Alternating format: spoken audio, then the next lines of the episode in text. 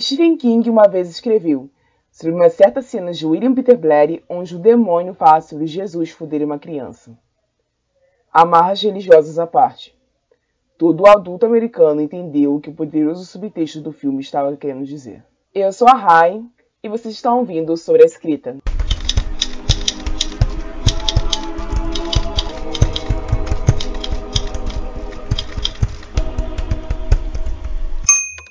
Pessoal, obrigada a todos que resolveram dizer sim na hora de ouvir esse debate especial em homenagem ao Dia Nacional do Autor.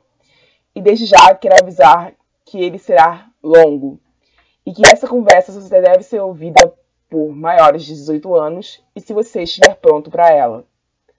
Agora eu vou pedir que os meus convidados se apresentem e eu já retorno. Olá, eu sou Ana Rosa, sou escritora independente, contista. É, escrevo mais contos de terror, é, fantasia, dark fantasy. E desde pequena e desde sempre sou apaixonada por Stephen King, Neil Gaiman, fã de filmes de terror. E é isso. Sou eu. Próximo. Eu, boa, bom dia, boa tarde aí. Sou o Lucas Trindade, autor também de terror.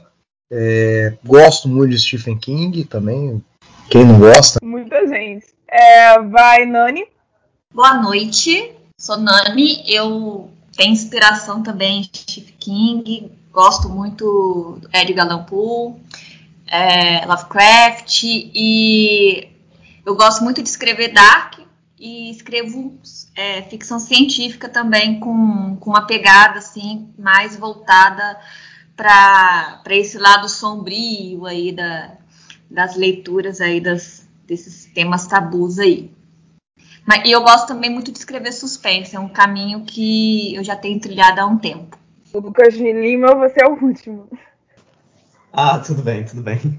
Oi, gente, muito obrigado pelo convite, é uma honra estar aqui. O meu nome é Lucas Corrêa de Lima, eu sou um escritor de horror e terror, principalmente, mas eu também me aventuro bastante em fantasia sombria, fantasia urbana, suspense, essas coisas. É, faço parte do Motim Books, que é um coletivo pequeno de três autores, onde a gente se ajuda em edição, revisão, diagramação, é, todas as coisas que têm a ver com a publicação de uma obra, na verdade. É, no momento eu tenho duas obras publicadas é, disponíveis na Amazon. A primeira delas é o Sete Pecados Sombrios, que é uma coletânea de contos de horror que, é, que exploram sete pecados capitais. E a segunda é o, o Deus Pálido, que é uma coletânea de contos de horror cósmico e metaficção, que exploram a natureza da realidade, de mentiras, ilusões. é um horror bem metalinguístico e experimental. No momento eu só tenho essas duas obras lançadas, mas fiquem de olho também no meu Twitter, que por lá vão ter mais, é, mais novidades por, é, daqui a pouco. É arroba LLDLima. Ok, eu sou a última porque eu já estou apresentando esse programa há mais de um ano.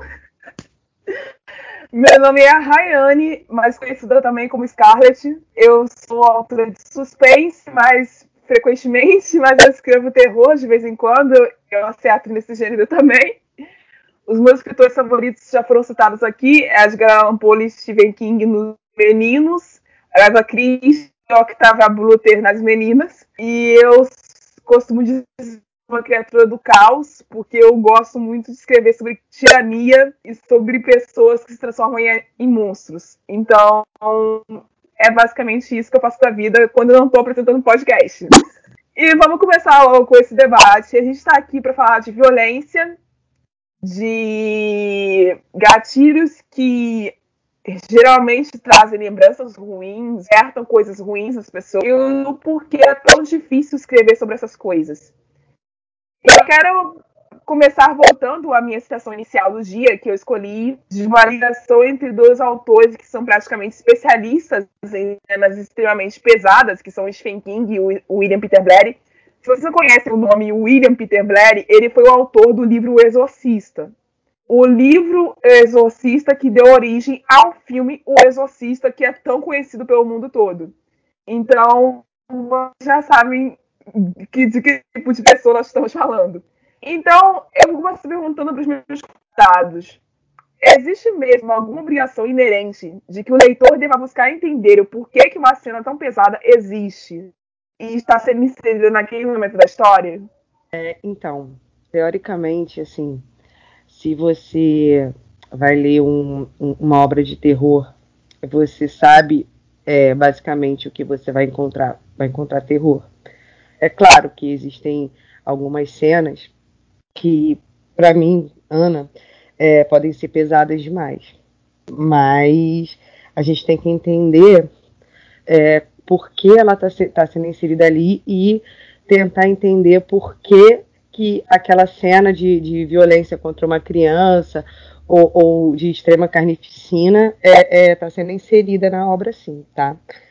É claro que existem autores, é, ou já vi, já, já li a respeito, que é, colocam é, algumas cenas de, de violência e, e, de agressão simplesmente para chocar e que não envolve muita questão de, de é, como posso dizer, é, não acrescenta na narrativa, entendeu? É só para chocar, exatamente.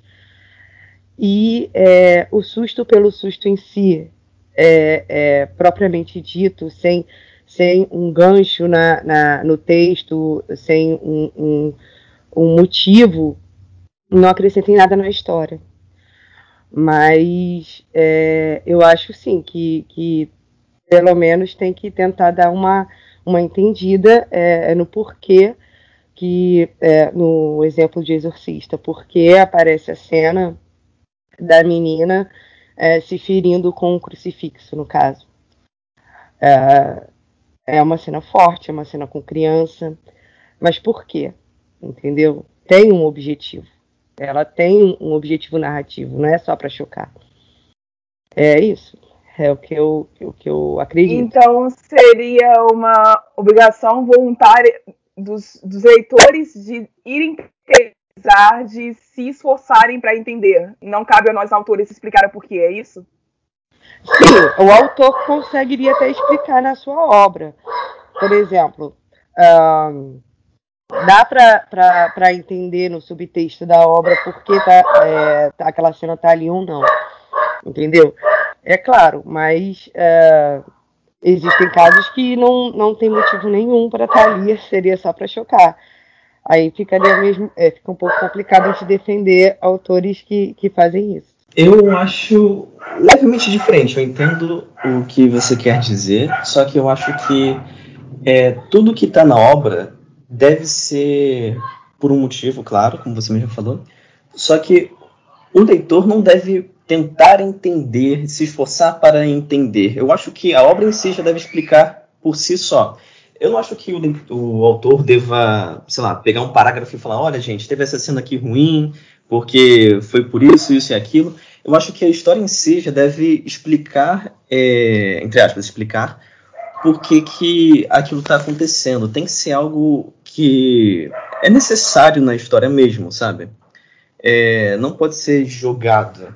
É, tem muito disso em histórias de horror, quando são até mal feitas, onde tem uma cena que é para chocar só porque é para chocar mesmo, sabe? Tipo, isso acontece bastante com coisa de estupro, por exemplo, que é só para dar um impacto no leitor.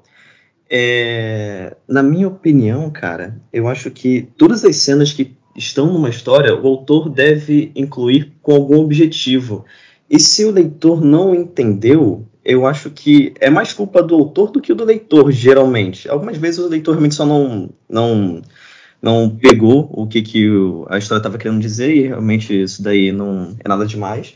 Mas na maioria das vezes o autor que pecou em, em deixar claro por que, que alguma coisa estava acontecendo. É, eu tenho uma visão parecida com a do Lucas, é, e ao mesmo tempo parecida com a da Ana, se eu tiver entendido os dois corretamente que é basicamente o seguinte: um autor ele escreve uma cena qualquer, né, pesada às vezes, e se não tem, se isso não acrescenta nada à, à, à obra, né, à história em si, é, é uma escrita ruim. A pessoa escreveu de uma forma simples, não, não se não, não, não se esforçou, né, para tentar criar um horror ou um terror às vezes é, com uma atmosfera, né? Só simplesmente teve preguiça, foi lá e colocou uma cena para chocar mesmo. Só que ao mesmo tempo, é, o leitor ele precisa ativamente tentar buscar na história o porquê daquela cena estar ali. É, e é basicamente isso. Não, não tem como você virar e falar, ah, eu não entendi essa cena, então o, o autor é ruim ou alguma coisa assim. Porque às vezes te falta um conhecimento prévio ou você não conseguiu, é, às vezes, uma palavra sutil, né, que consegue demonstrar o porquê daquela cena. É, mas existem sim muitas, muitos autores. Já li algumas obras assim. Já fui uma pessoa que escreveu uma cena só para colocar lá, meio que para chocar, que não, não, não acrescentava muito na, na, na história, que dava para ser tirado facilmente, mas eu, é um pouco dos dois, é um pouco do autor de conseguir demonstrar com a sua escrita o porquê daquilo ser importante, mas também do, do, do leitor, né? Buscar entender o porquê daquela cena estar lá, se houver um porquê, né? É, eu compactuo um pouco da, né, do que vocês estão dizendo e, e eu penso exatamente é, dessa forma. Né? Eu acho que o, o, autor ele tem aí a, a liberdade né, de, de escrever, é, pensar aí universos que ele quer e colocar cenas que ele quer. Entretanto, parte muito disso, parte muito de da ideia da sua obra pede aquele tipo de cena, né? Porque às vezes o que, que acontece com a gente? A gente quer falar de um tema que a gente acha interessante, mas que não pertence à história. E aí a gente coloca ali e aquilo passa a, a não fazer tanto sentido. Então, eu, eu acho que na verdade é uma, é uma via de mão dupla, né? O leitor ele se esforça ali para poder tentar entender e a gente e enquanto autor né, dentro da nossa da nossa narrativa eu acho que a gente vai é, podendo explicar em, por que, que essa cena tá ali, por que, que ela faz sentido para aquela história, para aquele universo, enfim, que, que você criou. Então, eu penso muito disso, porque assim, os leitores também que vão procurar os gêneros, eles já sabem é, automaticamente o que, que eles estão é, buscando. Eles já sabem o que eles vão encontrar. Então, é, eu acho que parte muito disso, parte mais dessa via mesmo da gente pensar se a cena né, que a gente está querendo colocar, inserir, faz ou não sentido para a história. Até que ponto eu estou querendo colocar alguma coisa para mim ou eu estou querendo colocar é, alguma coisa que, que contribua com, com essa história com, esse, com a evolução desse personagem, enfim. Bom, antes de passar a segunda pergunta da, da, do debate, eu vou dizer apenas o seguinte: essa história de vir prevenido, de sabendo o que você vai encontrar cada gênero, é comum para nós que estamos envolvidos com eles desde sempre, basicamente, porque nós nos apaixonamos por esses gêneros sombrios e continuamos mergulhando nessa história. Mas vocês que estão começando no terror agora, seja escrevendo ou lendo, é bom que vocês façam o repertório de vocês com livros mais, como eu vou dizer, leves, antes de chegar nos mais pesados, para que vocês se acostumem ao cenário. Porque, na verdade, ler terror e escrever terror é se acostumar com o cenário, é adquirir conhecimento através do cenário, não tem outro caminho para isso. É, indo para outro aspecto da, da escrita, se eu me coloco na função de um escritor de uma história com gatilhos, com violência explícita, com cenas pesadas para outras pessoas, eu me torno ou não automaticamente responsável pelas reações e sensações dos meus leitores? Sim, você se torna. É ossos do ofício. Quando você escreve uma cena pesada, você assume o risco de estar é, dando um desconforto para alguma pessoa, por exemplo é, no final das contas, tudo que você coloca no seu texto, você é responsável por aquilo. Eu não acredito que isso seja necessariamente uma coisa ruim. Eu não acredito, por exemplo, que você deva se privar de falar de é, assunto X ou Y. Eu só acho que quando você for falar, se você parar e pensar, não, ok, eu quero colocar uma cena aqui com violência extrema, com é, violência sexual, com coisas que são reais no, é, no nosso mundo e que tem pessoas que estão traumatizadas com isso, você deve entender que, muito provavelmente, não importa como você falar, vai machucar alguém, e ainda assim você tem que lidar com aquele assunto com o maior cuidado e delicadeza possível, mesmo que seja para. É, mesmo que você esteja criando aquilo sabendo que é para gerar medo e desconforto em uma pessoa. Você sempre tem que ter em mente é, a reação que você vai ter nos seus leitores. E sim, é, não importa o que seja, você é responsável pela reação que alguém tem quando você lê um. Eu concordo com o Lucas, tá? Realmente nós somos responsáveis, mas essa responsabilidade às vezes a gente não tem, é, como escritor, não tem ideia, porque o que causa gatilho para uma pessoa não é o mesmo que poderia causar em mim. É por isso que a gente tem que ter muita, muito é, é discernimento e por isso que uma leitura é, sensível é muito importante é, quando a gente vai escrever uma obra, na minha opinião. Por exemplo, eu me sinto extremamente incomodada é, em ver é, agressão física e abuso psicológico em crianças. Apesar de ser muito fã de Stephen King, apesar de adorar It, é, eu entendi quando eu li, eu era criança. O It, a primeira vez que eu li, eu tinha 12 anos. A idade dos personagens. Eu entendi na época, mas, assim, fiquei um pouco chocada. Adorei o livro. Mas é aquilo, é, o que causa desconforto em mim pode é uma coisa, mas o que causa desconforto em outra pessoa pode ser outra que eu não vou ter a noção, eu não vou saber porque não causa em mim, entendeu? É, e sim, nós somos responsáveis por qualquer coisa que os nossos leitores sintam é, quando a gente escreve, porque é esse o objetivo. A gente escreve para as pessoas sentirem coisas quando leem, independente do gênero, mas a gente tem que assumir essa responsabilidade sim entendeu? É nossa, é nossa culpa, entre aspas. É isso. É, eu também acredito que a gente, enquanto autor, né, a gente leva essa responsabilidade primeiro. Porque quando a gente pensa numa obra, a gente pensa no que a gente quer que esse leitor experimente.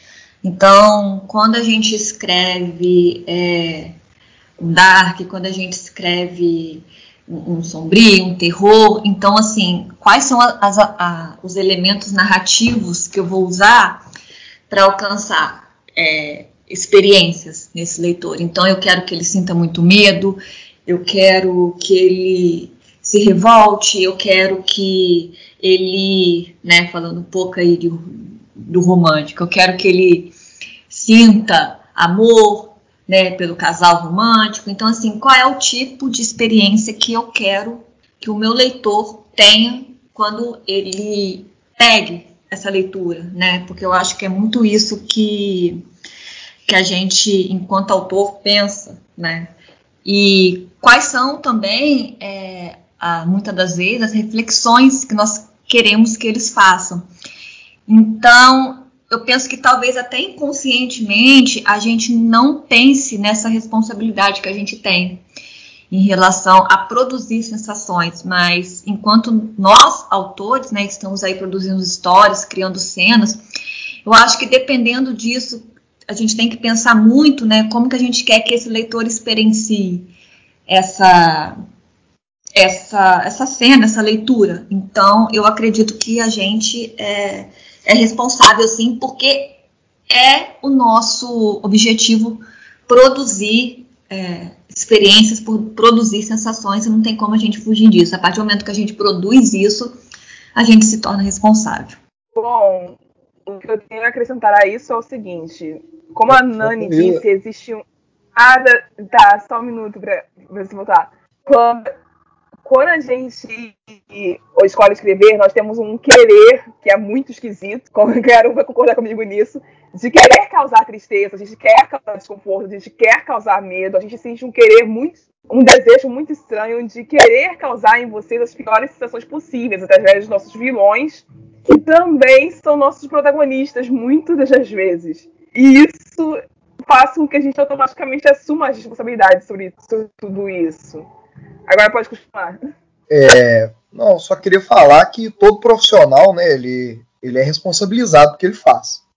É, um médico, se faz uma cirurgia com imperícia, ele vai ter que responder por isso. Um engenheiro construiu um prédio que caiu, ele vai responder por isso. Um autor é a mesma coisa. Fez um, um, um livro e esse livro não saiu da forma com que ele queria, paciência, é a, entre aspas, a culpa é dele, ele vai ter que arcar com isso. Ele tem responsabilidade, né?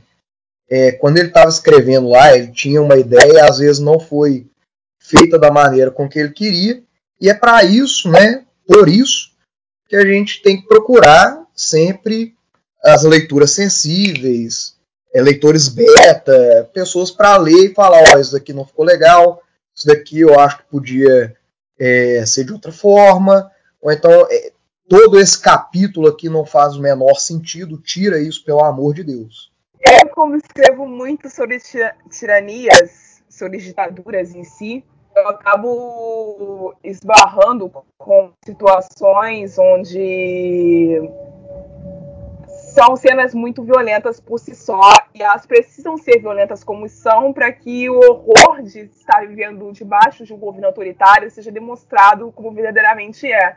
Porque muitas vezes não se ligam no, no, no fato de ter uma autoridade tão abusiva em cima de você, caso não venha violência sendo exercida. Então, quando eu assumo a responsabilidade de escrever sobre um formato de governo que assusta, que paralisa, que oprime, eu também assumo a responsabilidade de ensinar o porquê que esse tipo de governo deve ser repudiado. Pelo menos é nisso que eu vejo quando eu estou escrevendo Cristianias. Indo para a terceira pergunta, é, é, estamos aqui, em maioria, de horror e derivados nessa mesa. E essa nossa jornada de horror, desconforto e às vezes nojo faz com que nós sejamos acusados de ter narrativas tóxicas. E eu acho que essa é a pergunta mais difícil do debate inteiro. Esse tipo de acusação vem de lugar de pessoas que desconhecem o propósito dos nossos gêneros a, a, acusação de ah, sua história é tóxica ou a sua história é problemática é justa em alguma medida? Eu acho que depende muito da história, porque é, realmente as nossas histórias não vão ser um mar de rosas, né? Escrevendo terror e horror, elas vão ser pesadas. Porém, é, existem temas e existem circunstâncias narrativas que são usadas hoje em dia, ainda infelizmente, que não tem porquê e são de serviço, tá? É, principalmente é, quando você é, fala de, de, abuso sexual. Não, é, uma vez eu li um conto, eu não vou lembrar o autor, que no conto dele a menina ela era era de horror, tá? A menina, personagem principal, era uma bruxa e basicamente toda vez que ela era estuprada, ela ficava mais poderosa. Isso é um desserviço total. Eu não consigo imaginar um absurdo tão grande como mulher, entendeu? E eu fiquei mal, eu fiquei muito mal. E porque dá a entender que a violência que a personagem sofreu foi uma coisa boa para ela dá a entender que ela precisa agradecer ao agressor por ter ficado poderosa. E não é isso que funciona, não é assim que funciona. Então tem casos e casos. No caso desse, de, dessa narrativa que ele usou, pobre e preguiçosa, na minha opinião. É assim, não tem nem como se defender. Mas é claro que existem outras situações de violência um, podem envolver estupro, porém eles, ele não tem é, é, o foco da cena não é mostrar que depois de uma violência sexual a mulher ficou mais forte ou então um, é porque essa é uma desculpa tão barata que a gente vê em tanto livro e eu fico muito chocada com isso. Isso realmente me causa gatilho em mim. Mas existem outros casos que realmente, assim, não, não, não, é, não, não são tóxicas, porque é, é, é, o, é o, o que a gente escreve, entendeu? Então depende muito de por que está sendo escrita aquela cena de violência, por que qual é o motivo, qual é a narrativa, qual é o gancho daquela cena na, dentro da história toda. Então é, é isso. É, é de, depende do caso, entendeu? Não, não tem como responder essa pergunta genericamente. É, então eu vou falar um pouquinho. Eu até gosto muito de discutir, né, de conversar sobre, sobre essas questões, porque eu, em, enquanto autora de, de temas tabus, gosto muito de transitar pelo sombrio e desses temas, né, que a gente não não são bem vistos né, pela, pela sociedade em geral. Eu lembro que quando eu comecei a escrever meu livro, as pessoas me falaram: Nossa, você nunca vai publicar esse livro. Eu falei: Por quê? Ah, porque tem conteúdos muito pesados aí e tudo. E é, o que, que eu penso em, em relação a isso? É, quando você escreve uma obra, né, como acontece aí várias vezes, obras que têm que tem estupros e tudo mais, é, é essa questão, é, é, do objetivo, né, que você, que você escreve. E tem também aquilo do, como, como que eu vou dizer, né, o, o, que, o que que eu quero provar, o que que eu quero fazer com isso, e eu, eu, o que eu penso da, dessa questão é o seguinte, eu acho que a gente não conhece, a gente que eu digo, a gente, enquanto sociedade, qual, qual é a proposta artística, qual é a proposta literária. Então, assim, se eu escrevo um dark, em que tem muita cena de, de estupro, tem cena, enfim, né, tem, tem essas, essas narrativas, esses temas que são próprios do dark, eu tenho o objetivo que eu quero alcançar com ele e, e é lógico, né, que as pessoas vão ter um, eu estava conversando isso esses dias é importante que a gente tenha avaliações negativas em livros dark, porque isso significa que a sociedade está pensando de forma certa. Então, quando você escreve uma cena de, de um abuso, né? É, e aí as pessoas falam, ah, é, nossa, que nojento, não sei o quê. Então, assim, a gente pensa, opa, funcionou. Porque é essa proposta, né? Que aí a gente, a gente esbarra muito com aquela questão da, da romantização, né? Que é um tempo que está sendo muito falado é, hoje em dia.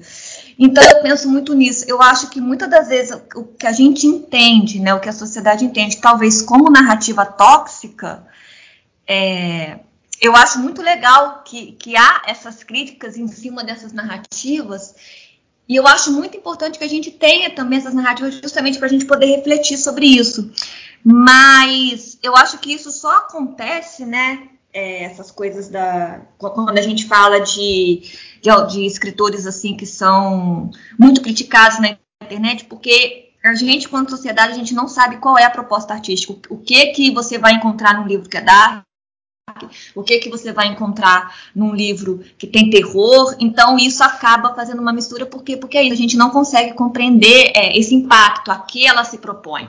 Então, então eu penso que seja isso. Eu acho que, que seja uma questão de desconhecimento mesmo. E eu acho que a gente, enquanto produtores dessas narrativas, a gente tem que estar tá problematizando isso e tem que estar é, fomentando né, essas discussões. Então, assim, quando alguém fala, eu não gostei disso, que coisa nojenta, é isso mesmo, porque é para ser nojento mesmo, né? Para causar esse impacto, é para causar ao, ao, leitor aquela repulsa de falar, nossa. Então, é, é isso que eu, que eu vejo, né? Dentro dessa percepção do que a gente chama de narrativa tóxica.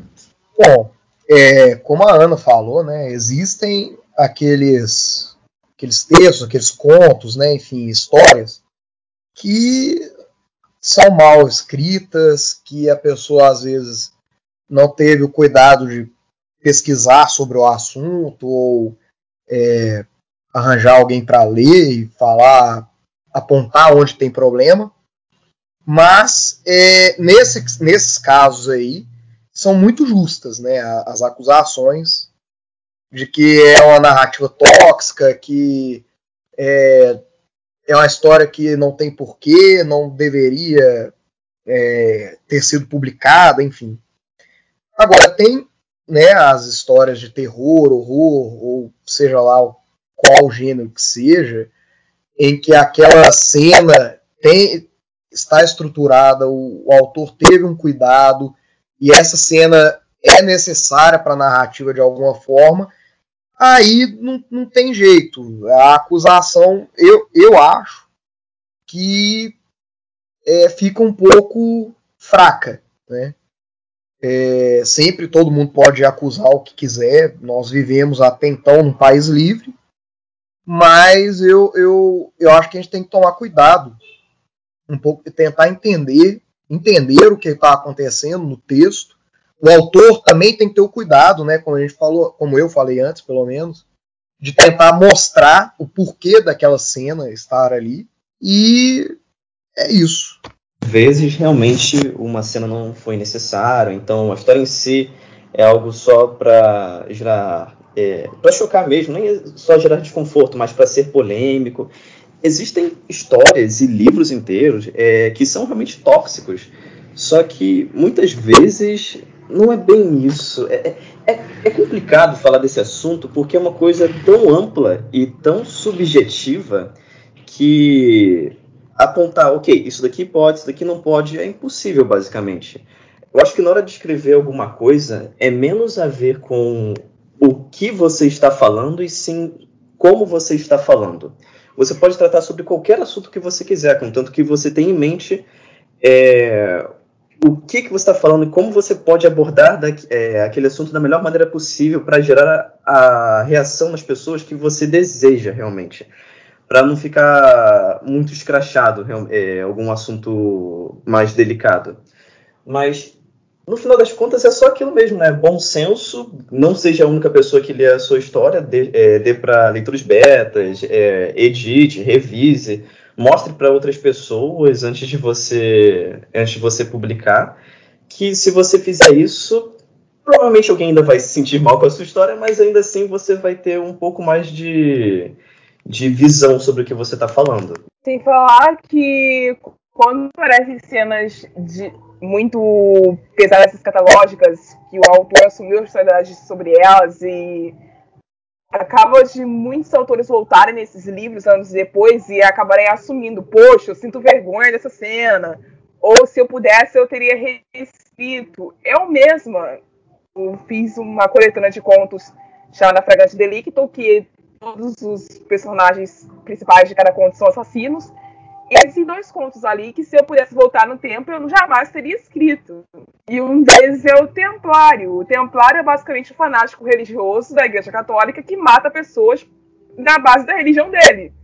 E se eu pudesse, eu não teria escrito esse conto. Eu escrevi ele com raiva, e escrever com raiva é um caminho sem volta. Você acaba fazendo coisas que você se vergonha na maioria das vezes e eu me envergonho daquele, daquele conto, já paguei ele da minha vida, eu jamais voltaria a tentar reescrevê-lo, porque ele não tem salvação.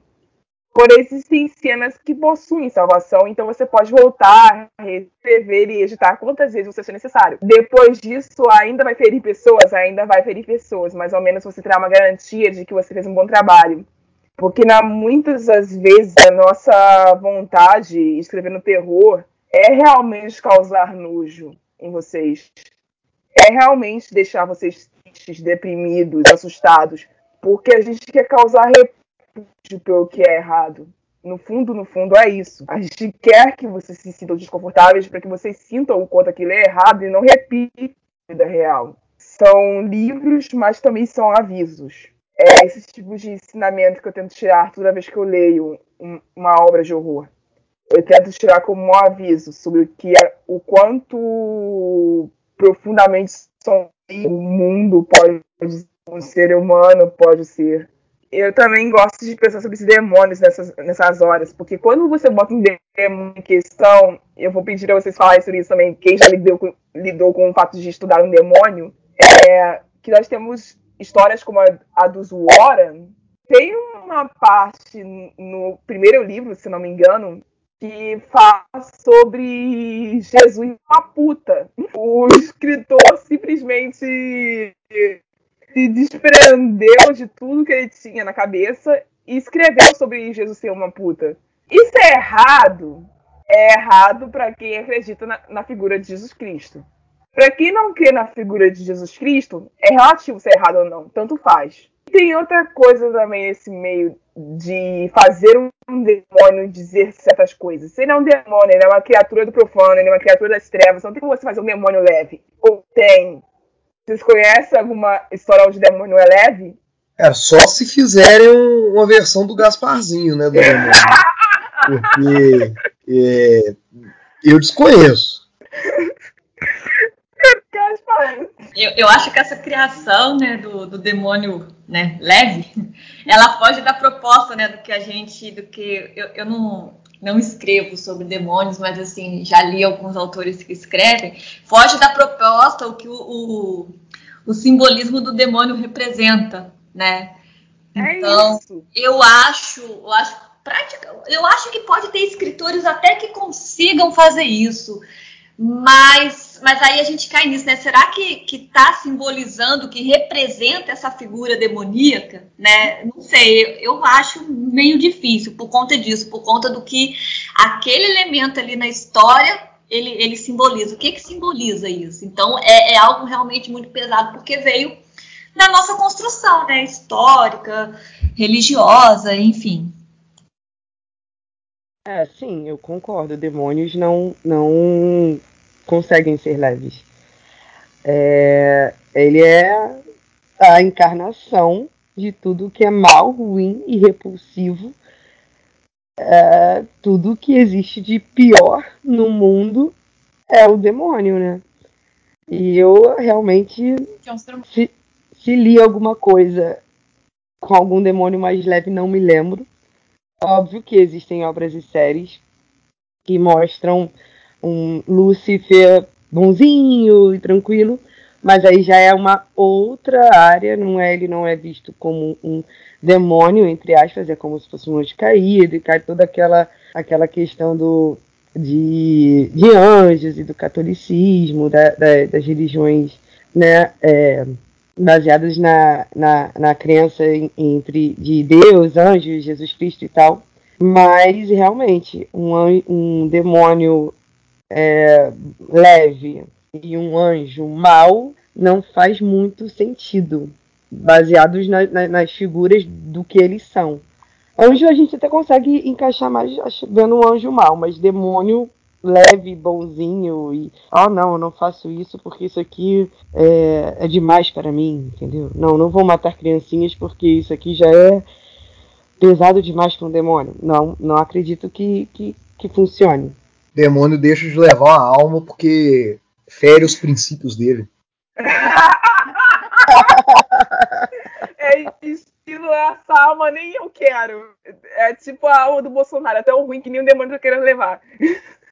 É, tem o corpo seco, né? Basicamente.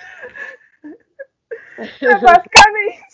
Ai, Jesus. Enfim, gente, é isso que a gente está querendo entregar a vocês. Uma conversa que fosse séria, mas também descontraída no final das contas, porque escrever sobre gatilho é um desafio para qualquer um de nós que já sofremos de qualquer tipo de trauma ou qualquer tipo de violência, ou até testemunhamos isso. No fim das contas, o que a gente quer é fazer com que vocês tenham coragem de assumir o que vocês escrevem. Porque envolve muita coragem escrever terror, né?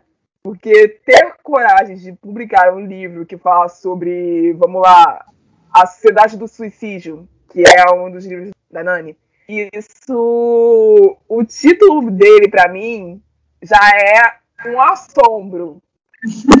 Mesmo sabendo que a, que, a, que a história não foca no ato. Pra mim já é um assombro, porque eu passei por uma tentativa de suicídio. Então é um gatilho para mim muito sério. É uma coisa sobre, o qual eu não consigo escrever. Mas eu me desafio a, a cuidar de mim e a me policiar para poder ler sobre livros como o dela. Entendem? Então vai muito disso também, de você cuidar da sua saúde mental e preparar ela para encarar certos mundos e certos livros. Eu espero que vocês tenham gostado de ouvir o que disse. E até a próxima! Eu sou a Rai e vocês acabaram de ouvir o Sura Escrita. Uma escritora de horror brasileira escreveu: Aprender a matar é como aprender a morrer. Um dia você morre e pronto. Ninguém aprende a matar. Isso é conversa fora de tira. Todo mundo nasce sabendo. Se você tem uma arma na mão, já sabe de tudo. De Patrícia Mello, no livro O Matador.